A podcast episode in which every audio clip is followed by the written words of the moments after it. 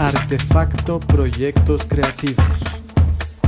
Profesiones de la Cultura. Encuéntranos en Facebook e Instagram como Artefacto Proyectos Creativos. Bienvenidas, bienvenidos. Soy Juan Francisco Segovia, director de Artefacto Proyectos Creativos. Vamos a hablar sobre las profesiones de la cultura y específicamente sobre artes escénicas. Y para eso estoy con Nadia Rosero. Es un gusto encontrarme contigo a la distancia, Nadia, eh, para hablar sobre la dramaturgia.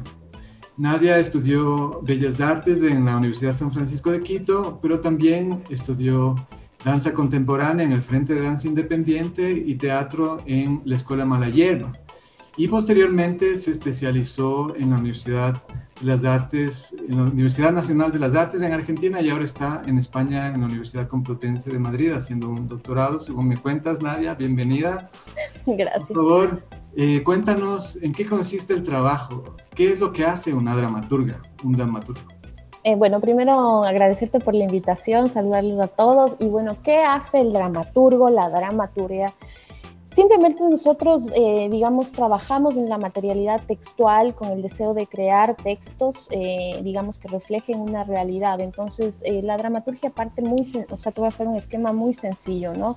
Primero describimos un espacio en donde va, digamos, a plantearse una situación y comenzamos a debatir con un mundo imaginario que se conecta con los personajes, la construcción del personaje. Estos personajes siempre van a estar en conflicto según una temática que tú hayas elegido previamente, que quieras como disparar y estallar el material, y una trama que puede ser, digamos, la, digamos, la trama que es la unión de los acontecimientos y que puede ser una línea dramática convencional, principio, medio, final, o una línea eh, postdramática donde hay una ruptura, digamos, de, la, de, de cómo se cuenta la historia, ¿no?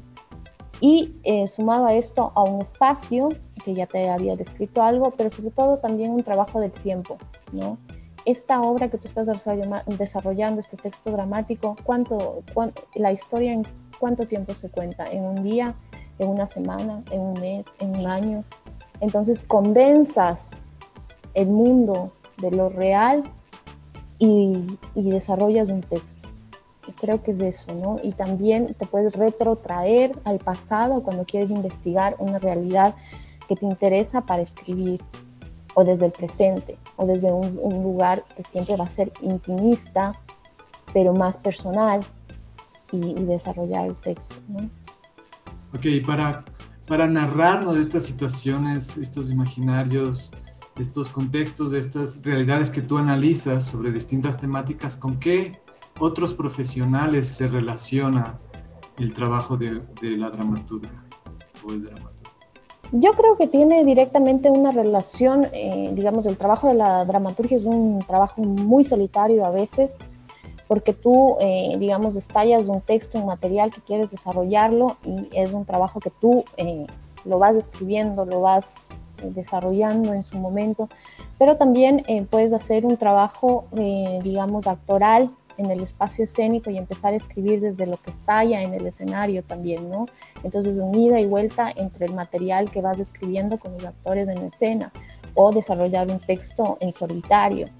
Pero básicamente la dramaturgia también puede estar relacionada con la investigación, con la historia, porque siempre van a requerir investigar de una temática que te, interesa. Si te retrotraes, digamos, a una parte de la memoria que quieres recordar de un acontecimiento histórico de 1900, de 1800, de otro siglo, hay un proceso de investigación. Entonces, la dramaturgia se relaciona con la historia siempre, ¿no? Y se relaciona con el presente también. Y ahora desde lo formal, digamos, del oficio, eh, digamos, eh, tú eh, trabajas en la escena, trabajas con el director, porque puede ser que el dramaturgo sea el director de la obra o el dramaturgo delegue su texto a un director, es decir, que él lo pueda poner en escena. Y todo, todo, todo lo que ingresa en el campo de la representación teatral, ¿no? O sea, la presencia de los actores en el espacio, la presencia de los de los dispositivos de iluminación, de, de, sonido, todo lo que compone, digamos, la representación escénica. Entonces, todo el tiempo el texto, que es un material, digamos, de, en donde se desarrolla la palabra, al momento de ir al lenguaje de la representación escénica, crece y cobra vida. Entonces directamente está relacionado con, el, con, la representación mm, de la materialidad en el espacio escénico, con el cuerpo de los actores, ¿no? Mm. Ahora, digamos, todos tenemos un rol que cumplir, ya sea en el ámbito, en el ámbito profesional específicamente o social, digamos. Eh, ¿Qué es lo que busca un dramaturgo? ¿Qué quiere lograr con su trabajo? Mira, la dramaturgia está relacionada con el teatro, con la representación teatral. ¿Qué es lo que busco? Visibilizar la temática que me interesa, temáticas de marginación, de inequidad de género, de exilio, de censura, de la memoria, de, lo que nos pasa. Entonces, eh, realmente la dramaturgia para mí es una construcción de memoria, ¿no? Cuando habitas en el presente, me permite como reflejar los acontecimientos que se suscitan, ¿no? Ahora estamos con esta cuestión de la pandemia y es muy difícil escribir sobre eso eh, sin tomar una distancia o dándose un tiempo, pero estamos vivenciando una situación particular que estalla sobre, sobre nuestro contexto personal, sobre nuestra memoria individual, pero al mismo tiempo eh, tenemos una relación con nuestro universo, ¿no? Por las etapas de la vida por las que transcurrimos. O sea, no es lo mismo cuando estás, digamos, cursando en la universidad, cuando estás en tu faceta profesional, eh, digamos, y vas pasando por diferentes etapas de vida, eres padre o madre o hija. Entonces, la, lo que vas aprendiendo del mundo que no sabemos, porque cada uno experimenta a su manera, hace que ese conocimiento también de vida que es tan particular del individuo vaya estallando en el texto, o sea, vaya desarrollándose en el texto, vaya apareciendo. Y no es lo mismo vivir en Ecuador que vivir en, en Japón o vivir en, Colombia. Eh, cada contexto cultural te va a dar una una vivencia de, histórica de lo que sucede y de, la riqueza que tiene esa cultura. Pero también vas a querer escribir de lo que te afecta de otra cultura. O sea, por ejemplo, yo en El Cuerno del Poder escribía sobre Siria, Libia, que es una situación lejana, pero que me, que me importa. Entonces, eh, ahora estamos viviendo una situación global, ¿no? Que nos afecta a todos, a todos los continentes, a todos los a todos los seres en el planeta, ¿no? Y, coincidencial eh, prácticamente al mismo tiempo. Pero lo que quieres es que el texto cobre vida en escena, ¿no? Después. O sea, lo que deseas realmente es que como el cine, el guionista pueda, digamos, desarrollar una impronta personal, una, digamos, eh, y ver su película en en los cines. En el caso del teatro es como desarrollar una impronta personal de la autora, del autor y, poder como develar ese mundo imaginario en el, en el espacio, ¿no? Entonces eh, es una búsqueda, la dramaturgia es una búsqueda, pero claro, es una búsqueda que necesita el convivio, es decir, no se quede solamente en interioridad o, o en el papel, sino que pueda... Eh, convivir con el otro y que podamos reflexionar sobre lo que nos pasa, ¿no? Es sobre algo que te interesa y que quieres debatir con, con el espectador. Una forma de debate también pienso, pero artístico. Has mencionado algunos elementos, eh, digamos, del contexto actual, del mundo contemporáneo. ¿Cuáles crees que son los retos de la dramaturgia actualmente? Bueno, ahora estamos pasando una situación eh, fuera de lo normal, ¿no? Que hay una inmersión de las nuevas tecnologías, de lo visual. Eh, ya en el teatro postdramático hay eh, ese, cambio de estructura cuando hay erupciones sonoras, irrupciones visuales, un cambio del tiempo, los espacios se vuelven heterogéneos, ya no son homogéneos, porque hay saltos temporales, es decir, yo estoy en el presente y puedo estar con una, una cámara eh, que es un dispositivo repetible del acontecimiento, pero también está vivenciando como eh, la conexión entre temporalidades diversas. Es como ahora, estamos conectados, pero tú estás en un territorio Quito, yo estoy en un territorio Madrid, pero estamos simultáneamente vivenciando un mismo acontecimiento. Entonces, la dramaturgia siempre eh, a lo largo del tiempo va desarrollándose y aparece la inmersión, por ejemplo, de los chats, del uso de cámaras, de toda esta tecnología Zoom, que también se ha hecho mucho teatro, digamos, experimental y breve eh, en el sentido de utilizar las nuevas herramientas y que se vuelve y se conecta mucho con lo cinematográfico, la fotografía, la imagen, pero no es el teatro per se que es en el espacio escénico, ¿no? Pero eh, no puede ser ajeno tampoco a las circunstancias, es decir, que el teatro sigue caminando, sigue evolucionando, pero el lenguaje ya aparece en toda esta ruptura de la línea dramática convencional, eh, las, las, irrupciones de estos, de, de, una pantalla de video, los sonidos, los personajes ya no son personajes, personajes per se, sino voces fragmentadas. Entonces yo creo que tampoco se va a perder la tradición porque es de donde partes, desde de las obras griegas, de, unos textos tan maravillosos, profundos, monólogos, o sea, las obras mismas de Shakespeare, ¿no? Y, autores como Heine Müller o Coltés o Samuel, Samuel Beckett.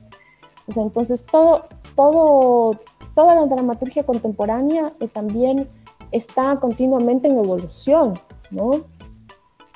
Y cuando nos vemos los unos a los otros, es decir, justamente en estos encuentros que son eh, durante este tiempo, eh, puedes ver cómo, cómo la, el material textual también está cambiando por la inmersión de estas nuevas tecnologías, ¿no?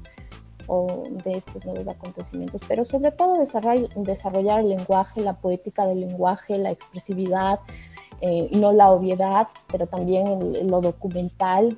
A mí me interesa también como el teatro documental, o sea, lo que sucede para reflexionar sobre el acontecimiento que está permeando al ser y que le está afectando y digo y dices por qué pasan estas cosas no puedo entender cómo siendo habitantes del siglo XXI estemos en, en, cosas, en, conflictos de siglos pasados y no pasemos de ahí.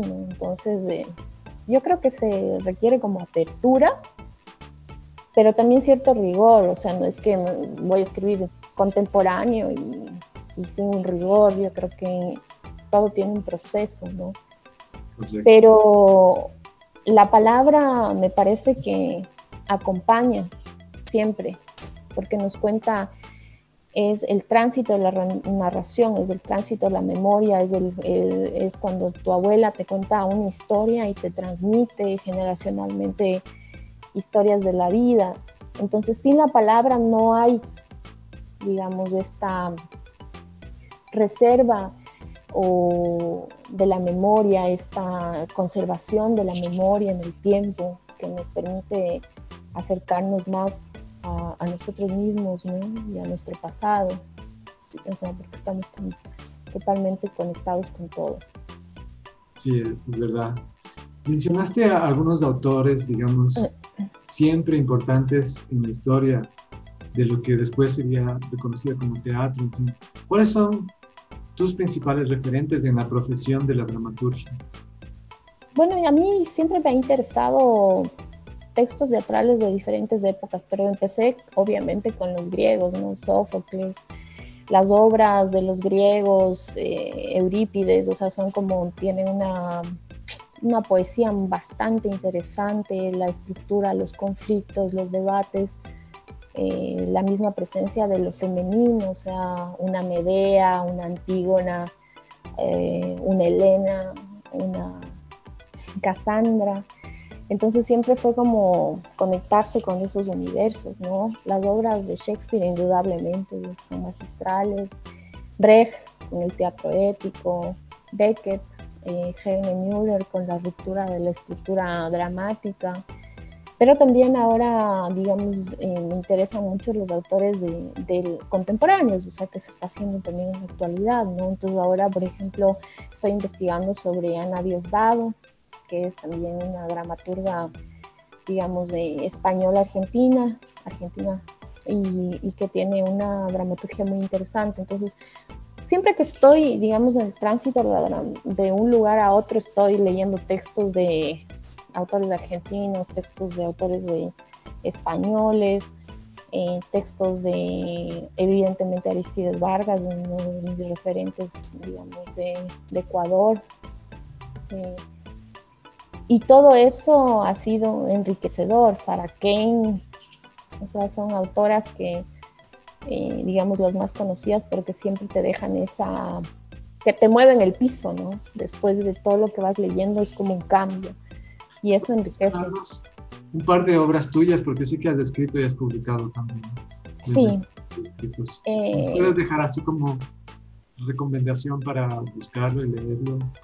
La gente que está interesada en las artes escénicas o, en la lectura simplemente. Bueno, ahorita estoy con dos publicaciones. El Cuerno del Poder, que está en Paso de Gato y está en algunas librerías de Quito. Eh, Fondo de Cultura Económica, Rayuela Editorial y mi primera antología en dramaturgia, que es la recopilación de cuatro textos dramáticos y postdramáticos, que incluye El Cuerno del Poder, Tinta Negra, Cabeza sin Mar y Exus Machina y Muñeca. Entonces les puedo recomendar esas obras.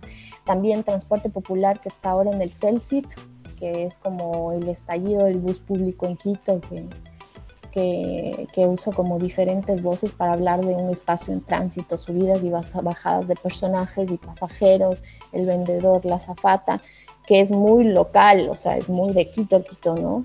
Y también tengo algunas obras que están, digamos, online en como 14 cuadriles a la mesa, por favor, que es una obra cómica y breve que está en, en redes también, que los, los, pueden encontrar online. Y me encantaría que los lean. Revolución de las estatuas también que está en Iberecena. Ahora. Muchas gracias.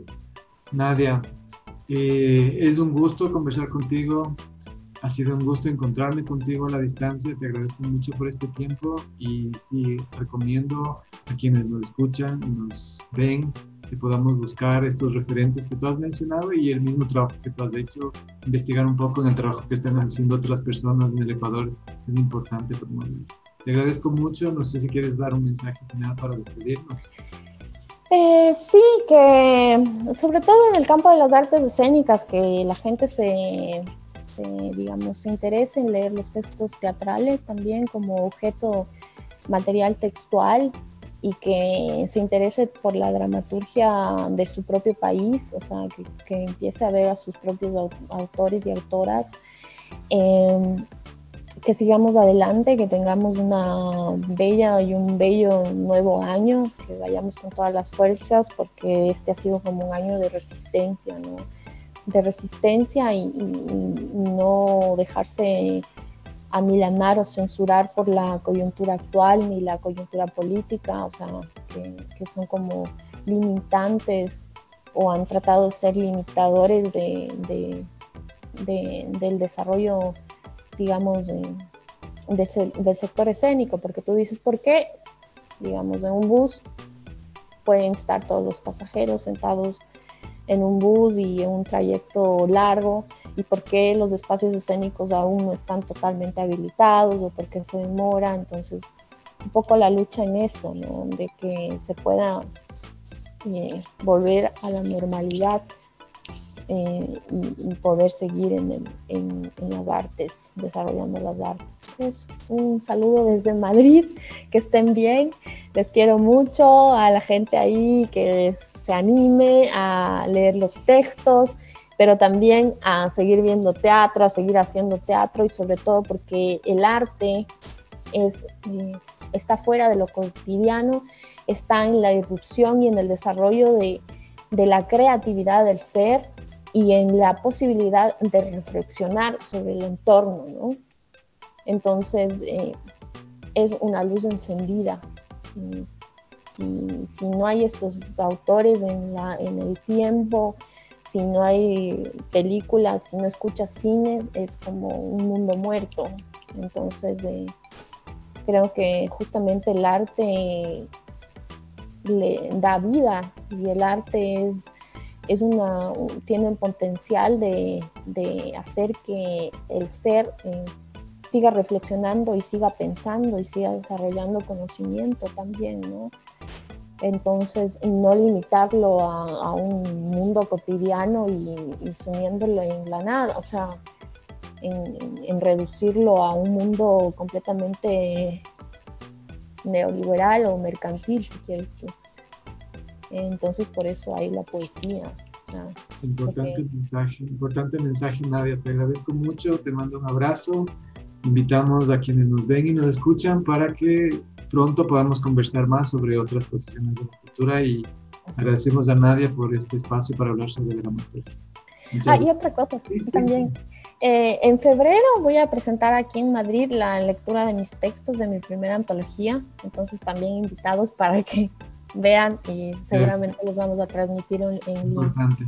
En febrero, ¿no? Nos darás las coordenadas precisas y vamos a compartirlas también. Dale. Gracias. Un abrazo, Nadia. Un abrazo, cuídate mucho. Artefacto Proyectos Creativos. Profesiones de la Cultura. Encuéntranos en Facebook e Instagram como Artefacto Proyectos Creativos.